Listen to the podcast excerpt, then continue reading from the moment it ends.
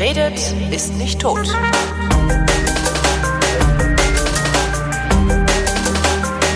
Willkommen zur Vrind-Geschichte, eine Koproduktion zwischen D-Radio Wissen und mir. Von D-Radio Wissen kommt Matthias von Hellfeld. Hallo Matthias. Ich grüße dich, mein Lieber. Worüber reden wir heute? Wir reden jede Woche über ein aktuelles Thema. Ähm, das nicht, nee, wie, wie war das? Wir, wir nehmen ein aktuelles Thema zum Anlass, um auf ein spezifisches Datum in der Geschichte zu gucken. Ja, so ähnlich. Das merken äh, beim Autofahren. Einfach nur Holger fährt Auto Ja. Der muss ab und zu in den Rückspiegel gucken, weil er nicht weiß, wo er seinen Schlitten sonst hinfahren soll, wenn er nach vorne fährt. Ja? Okay. Oder du kannst auch sagen, im, wir blicken zurück nach vorn. Ah, das ist schön. Wir blicken zurück nach vorn. Das kann man, das kann man sich auch gut merken. Das ist zwar irgendwie sinnfrei, aber ähm, Aber klingt gut. klingt, klingt super. Und ähm, heute ähm, entführe ich euch gedanklich in den Vietnamkrieg. Das sind die 60er Jahre, die frühen sind- 60er Jahre. Das oder? sind die 60er Jahre, das ist die große heiße Phase des Kalten Krieges. Mhm. Ähm, es werden Stellvertreterkriege geführt, irgendwo auf der Welt zwischen den beiden Blöcken, also dem Westen, der demokratisch ähm, war, und der Osten, der sozialistisch beziehungsweise kommunistisch organisiert war. Und äh, die hatten äh, ja die Fähigkeit, sich gegenseitig ungefähr zehnmal umzubringen. Entschuldige mal gerade, mir fällt gerade auf, immer wenn man in die Vergangenheit guckt, guckt man sich Kriege an, oder? Ja, oft, sehr oft, sehr oft. Ist auch Das nicht schön. übrigens- Nee, das ist überhaupt nicht schön. Und ähm, aber wir könnten ja vielleicht mal irgendwann, äh, wenn wir 150 Jahre alt werden, äh, dann könnten wir ja hier wieder sitzen und uns dann überlegen, jetzt gucken wir mal 100 Jahre zurück und sind es dann auch noch Kriege, die wir zum Anlass nehmen oder ist es dann vielleicht mal eine tolle Erfindung oder eine, eine Sache, die den Menschen zum Guten gereicht ist? Aber ich bin etwas skeptisch, ehrlich gesagt, weil ähm, ich glaube, dass wir nicht so wahnsinnig anders uns verhalten als die Menschen vor 100 oder 200 Jahren.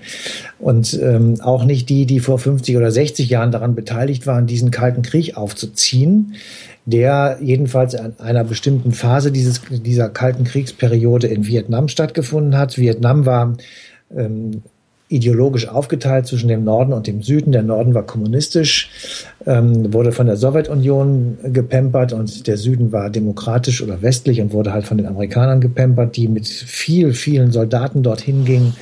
Der Vietnamkrieg hat diese gesamte amerikanische Nation über viele Jahre wirklich echt belastet und hat eine, eine große innere Debatte hervorgerufen.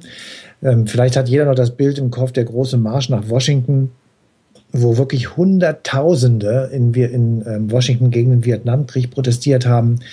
Ähm, dort wurden also ähm, große Reden gehalten, es wurde Masse demonstriert und die amerikanischen Präsidenten, die äh, diesen Vietnamkrieg zu verantworten hatten, also ähm, in Sonderheit Richard Nixon, aber auch sein äh, Vorgänger Johnson, ähm, die waren einfach davon natürlich beeindruckt. Und das hat die amerikanische Gesellschaft wirklich auch gespalten und bis zum heutigen Tage in, naja, jetzt vielleicht nicht unversöhnlich, aber doch gegeneinander stehende Gruppierungen ähm, gebracht. Also die Vietnamkriegsveteranen, das sind schon, es ist schon ähm, eine, eine Gruppe, die ähm, auch spaltet.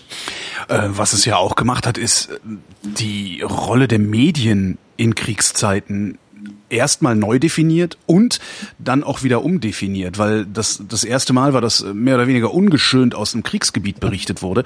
Und äh, wenn man sich heute anguckt, was die USA machen, wenn die in den Krieg ziehen mit ihren Embedded Journalists, die versuchen ja wirklich die Information, den Informationsfluss zu kontrollieren, weil sie ganz genau wissen, dass der unkontrollierte Informationsfluss sie letztendlich den Rückhalt in der Bevölkerung für den Krieg in Vietnam gekostet hat.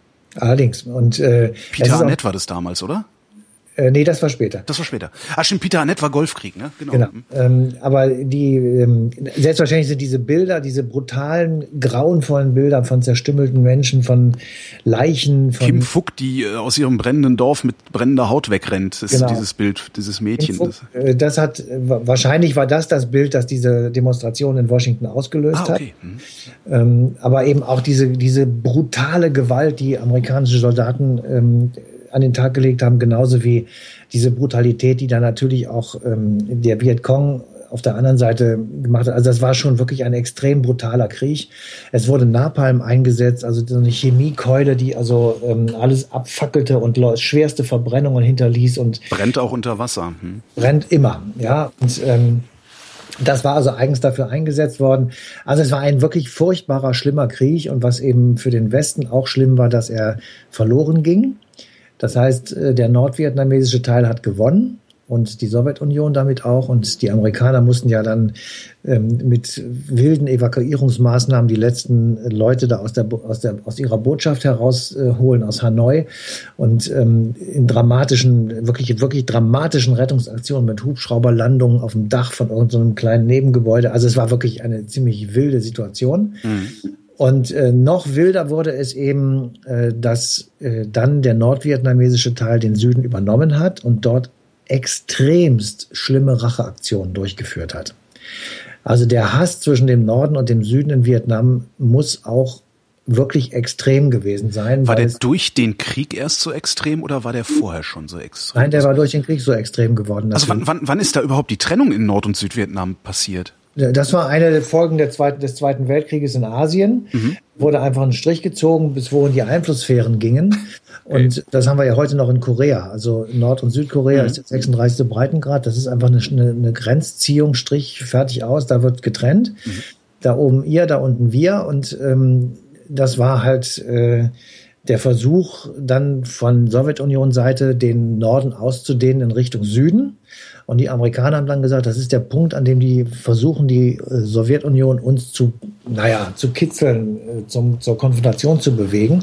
Dem müssen wir was entgegensetzen. Und äh, daraufhin sind die dann ähm, äh, mit großer Mannschaft da eingerückt und haben den Süden des Landes eben unterstützt. Mhm. Und äh, die Geschichte des Vietnamkrieges ist eine sehr komplizierte und sie dauert ja auch sehr viele Jahre und ist mit unglaublich vielen Toten und schlimmsten Verbrechen verbunden. Und als dieser Krieg dann irgendwann 1975 endlich zu Ende ist, ähm, dann äh, gewinnt der Norden, ja, und der Süden äh, ist, äh, hat verloren die viele, viele Südvietnamesen sind sofort dabei, ihre Koffer zu packen, versuchen noch zu fliehen, bevor der Norden da einrückt. Ja, wegen Kollaborationsvorwurf und so, ne? Kollaboration, aber auch einfach Rache. Ja? Äh, Rache, Plünderungen, Vergewaltigungen, Massenhinrichtungen, äh, schlimmste Prozesse, Schauprozesse hat alles stattgefunden und zwar alles relativ bald. Und diese Phase hat gedauert bis Mitte der 80er Jahre, also ungefähr zehn Jahre lang hat der Norden den Süden im Würgegriff gehabt oder die Menschen des Südens oder viele Menschen des Südens. Und entsprechend äh, sind eben auch viele Leute geflohen. Und ähm, insgesamt geht die Forschung davon aus, dass dreieinhalb Millionen Südvietnamesen versucht haben zu fliehen. Wow. Davon ungefähr die Hälfte äh, übers Wasser, also über das südchinesische Meer. Mhm.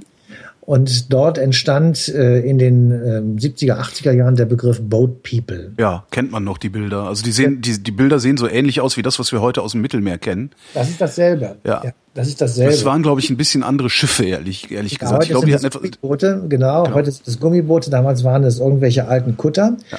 Aber heute ist auch die Entfernung eine andere, nämlich sehr viel geringer. Und damals war die, ähm, sind die einfach auf den Kutter und haben dann nur noch ins Wasser geguckt. Da war keine Küste irgendwo. Da mhm. war nur Wasser. So, und äh, es sind also ungefähr anderthalb Millionen Menschen ähm, auf diese Boote geklettert und haben versucht, sich über Wasser zu retten. Vielen ist es natürlich gelungen. Die sind dann ähm, auf die benachbarten Gegenden verteilt worden, also alles, was da um dieses südchinesische Meer herum äh, ist, Manche haben aufgenommen, manche haben nicht aufgenommen. Jedenfalls viele sind dort gelandet. Es sind auch sehr, sehr viele ertrunken, weil die Kähne dann kaputt gegangen sind, äh, weil sie in schwere See geraten sind, weil sie einfach verhungert und verdurstet sind und weil, was wirklich auch eine ganz furchtbare Erkenntnis ist, ähm, sehr viele Frachter an ihnen einfach schlicht vorbeigefahren sind und ihnen eben nicht geholfen haben. Und dadurch, dass die dann hinterher alle abgesoffen sind, oder viele jedenfalls, äh, ist auch niemals einer dieser Frachterkapitäne vor Gericht gestellt worden nach dem Motto, du hast Hilfe nicht geleistet. Hätte er Hilfe leisten müssen?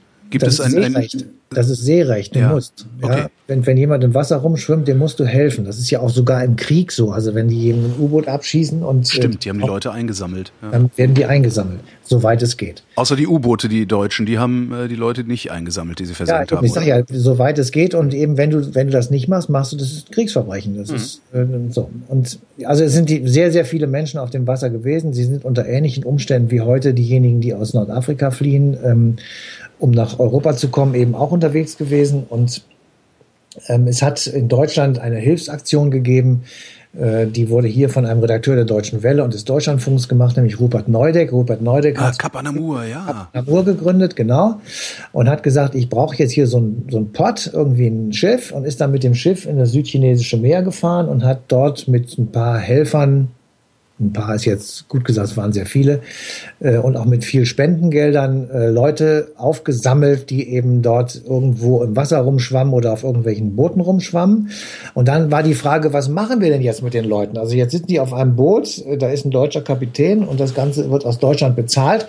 Ähm, was ist jetzt mit denen? Und dann hat man tatsächlich in der Bundesregierung dann gesagt, okay, jeder, der auf dieses Boot kommt, bekommt Asyl. Mhm. Aber nur die, die auf das Boot kommen. So. Ähm, das waren jetzt im Laufe der Zeit, das kann man nicht so ganz genau feststellen, aber es sind ungefähr 10.000, 15.000 Leute gewesen, die über diesen Weg tatsächlich irgendwann nach Deutschland gekommen sind. Also eine überschaubare Zahl im Vergleich eine zu sehr heute. Eine überschaubare ne? Zahl. Ähm, wir reden jetzt nicht über gleiche Verhältnisse wie heute, aber es war eine sehr überschaubare Zahl und hat auch ehrlich gesagt ähm, nicht so wahnsinnig große gesellschaftliche Diskussionen hervorgerufen, wie wir das vielleicht von heute kennen oder wie wir es äh, aus anderen Zeiten kennen. Mhm. So, und ähm, wir haben dann ähm, überlegt, wie machen wir das plausibel sozusagen und äh, wie können wir versuchen, den Leuten, die heute Schwierigkeiten haben, zu verstehen, warum Menschen fliehen und warum sie eigentlich hierher kommen und warum sie sich um Gottes Willen in so ein fucking Boot setzen, von dem sie eigentlich wissen, dass es sie nicht ja. auf die andere Seite bringen wird, weil es so kaputt und scheiße ist, dass es einfach auf gar keinen Fall halten wird. Und wir haben also tatsächlich ein Boat People gefunden, das war Luan, eine äh, junge Frau, die damals neun Jahre alt war, die ist 1985 ähm, nach Deutschland gekommen und es gibt äh, einen atemberaubenden Dokumentarfilm über sie. Aha weil in dem Moment, als sie damals auf die Cap Anamur gezogen wurde, zufälligerweise ein Dokumentarfilm gedreht wurde an Bord dieses Schiffes. Und du siehst jetzt, wie diese kleine Loan mit einem völlig versteinerten Gesicht, völlig versteinerten Gesicht, da auf dieses Boot gezogen wird und sie guckt die Menschen, die da vor ihr stehen, völlig leer an, vollkommen leer und äh, kriegt was zu trinken und äh, dann wird die so weggeführt mit einer Schwimmweste und dann siehst du dieses kleine Mädchen erstmal nicht mehr. Und dann geht der Dokumentarfilm weiter und zwei, drei Tage später siehst du, wie sie da schon auf dem Schiff rumrennt, Ball spielt und auf einmal wieder ein aufgeblühtes, kleines, äh, total süßes Mädchen ist. Sie kommt dann in die Philippinen. Auf die Philippinen wird dort für ein paar Wochen in einem Aufnahmelager ähm, versorgt und dann von den Philippinen, weil sie ja bei der Cap Anamur äh, Unterschlupf gefunden hatte, von den Philippinen nach Frankfurt gebracht und dort dann zu Pflegeeltern ähm, äh, gebracht, ist dann zu Pflegeeltern gebracht worden und hat äh, dann eine, einen sehr eigenständigen Weg ähm, gemacht und unterhält heute in München ähm, ein kleines Restaurant und dort ähm, kann man also südvietnamesische Gerichte äh, zu sich mhm. nehmen. Und ähm, sie ist eine wirklich extrem beeindruckende Frau. Und, und jetzt kommt der Punkt, sie ist als Neunjährige alleine auf diesem Boot gewesen, weil ihre Eltern kein Geld mehr hatten, die gesamte Familie auf dieses Boot zu setzen. Sie sind bei mehreren Fluchtversuchen gescheitert, hatten ihr ganzes Geld ausgegeben, mhm. was sie noch hatten. Das war sozusagen der Rest. Und da haben sie gesagt, da nehmen wir jetzt unsere Luan und versuchen, dass die ein besseres Leben hat als wir und schicken die alleine in die Ferne und äh, ja. Hat sie ihre Eltern je wiedergesehen? Ja, kommt. Äh, ah, verlassen sie einfach. Ja. Und ähm, alleine das, diese Vorstellung, dass Eltern so etwas tun, also jeder, der uns jetzt zuhört und Kinder hat, der sagt, das, das dreht sich der Magen rum. Das kannst du gar nicht normalerweise. Ja.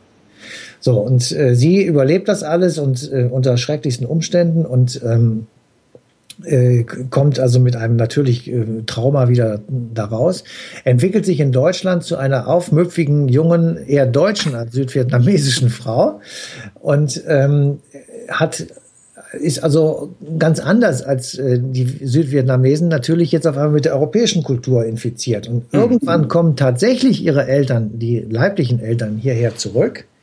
Und sie stellt fest, dass sie sich mit denen nicht mehr so richtig versteht weil die einfach völlig anders ticken. Ja.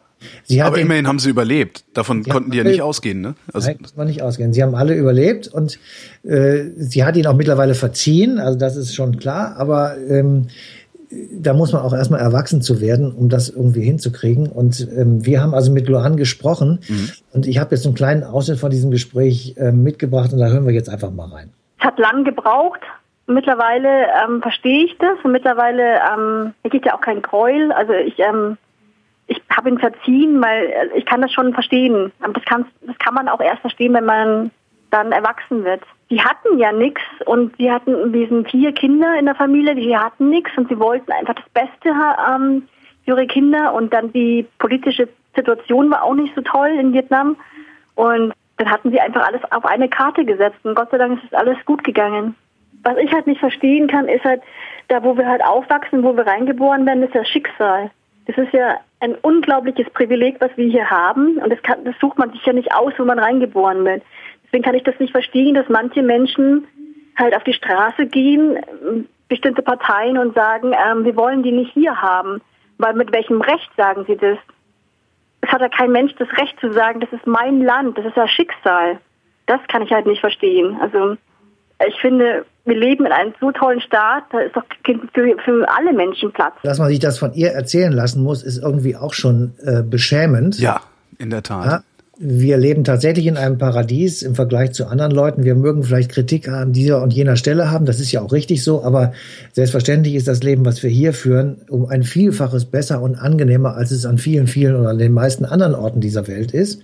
Und selbstverständlich macht es für uns überhaupt kein Problem, die Leute aufzunehmen, die da jetzt äh, Stress haben und denen wir helfen müssen. Das ist sogar in unserem Grundgesetz steht das drin. Es kostet uns halt Geld, aber auch davon ja. haben wir hier im Grunde mehr als genug.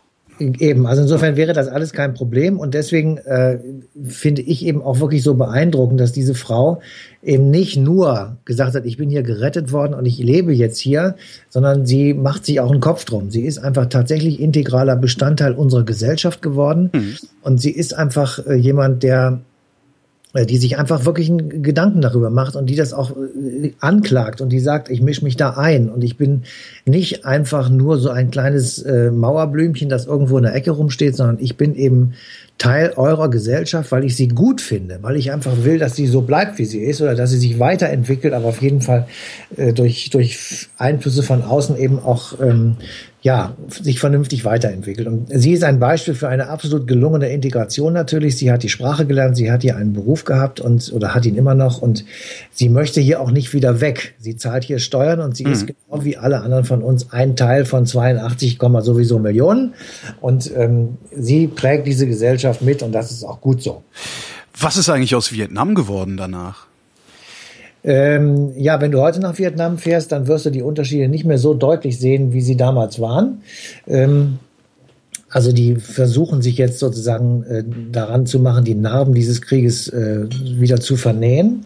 Und insofern ist, ist es auf jeden Fall sehr viel besser, als es früher war. Und es muss ein sehr schönes Land sein. Ich war selber leider noch nicht da, mhm. aber alle Leute, die dort waren und mir berichtet haben, haben gesagt, das ist extrem schön, es sind sehr, sehr freundliche Menschen und es beginnt allmählich ich sag mal so, ähm, es wächst jetzt dann doch allmählich Gras über diese schreckliche Zeit, aber es wird sicher noch eine Weile dauern, bis es tatsächlich auch so ist, dass alle Leute sagen, ähm, es ist vorbei. Boat People aus Vietnam erreichen die Bundesrepublik Deutschland in den 80er Jahren. Noch mehr zum Thema gibt's am 22. Mai 2016 um 19 Uhr auf D-Radio Wissen, dann auch teilweise mit Matthias von Hellfeld, mit dem ich jetzt gerade über das Thema geredet habe. Danke, Matthias. Danke, Holger. Und euch danken wir für die Aufmerksamkeit.